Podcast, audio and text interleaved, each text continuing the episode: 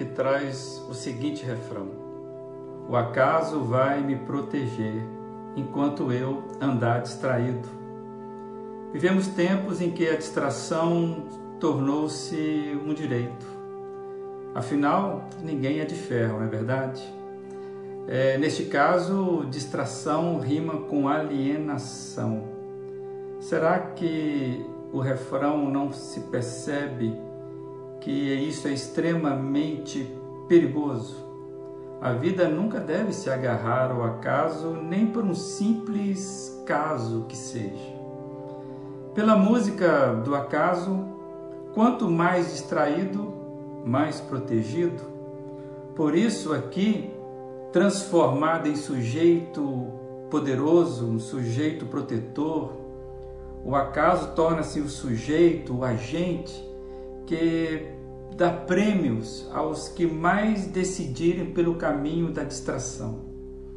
Daqueles que são desatentos à atenção, desatentos ao cuidado, à previdência. Os sinais, os avisos da vida são simples adereços, como as placas das rodovias, que eu posso observar ou negligenciar. O chavão acaba sendo algo assim: deixa a vida me levar. É, você já ouviu aquela frase? Olha, você leva a vida muito a sério. Isso parece que surge com facilidade nas reprimendas daqueles que seguem protegidos pelo acaso. Interessante que, ao contrário do que muitos pensam e acusam, a Bíblia não é um livro que convida para alienação ou fuga da realidade. Muito pelo contrário, se tem um refrão constante nas páginas da Bíblia, esse refrão é: vigiem, estejam alertas, vigiai e orai, sejam sóbrios. Interessante, são vários alertas. E tem um no texto bíblico que foi escrito seis séculos antes de Cristo. Diz o seguinte, é, pela caneta de Jeremias, é, no verso, no capítulo 6. Assim diz o Senhor: parem nas encruzilhadas e olhem ao redor.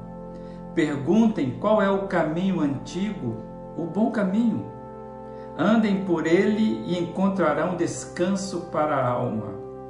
Vocês, porém, respondem: não é esse o caminho que queremos seguir. Coloquei sobre vocês vigias que disseram: fiquem atentos ao som da trombeta. Vocês, porém, respondem: não vamos prestar atenção. Conta-se que o avestruz tem, tem aquele hábito de esconder a cabeça num buraco, deixando o corpo, o restante do corpo ao léu do perigo. Não sei se isso é verdade, mas podemos, por certo, perceber a loucura deste gesto. A vida, penso eu, é um convite sempre a um despertar para a consciência, saber viver. Estarmos atentos quanto à sua realidade, uma realidade muitas vezes adversas. Os perigos às vezes estão próximos da gente. A vida é um convite para estarmos atentos. O chamado da Bíblia é, quanto à atenção, eu entendo que continua firme, mesmo seis séculos depois do texto que nós lemos.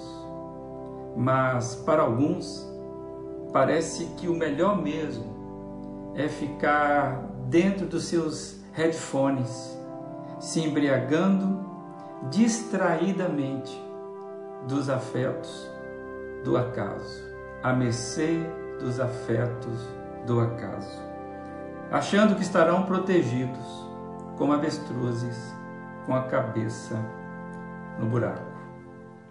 Coloquei vigias que disseram: fiquem atentos ao som da trombeta.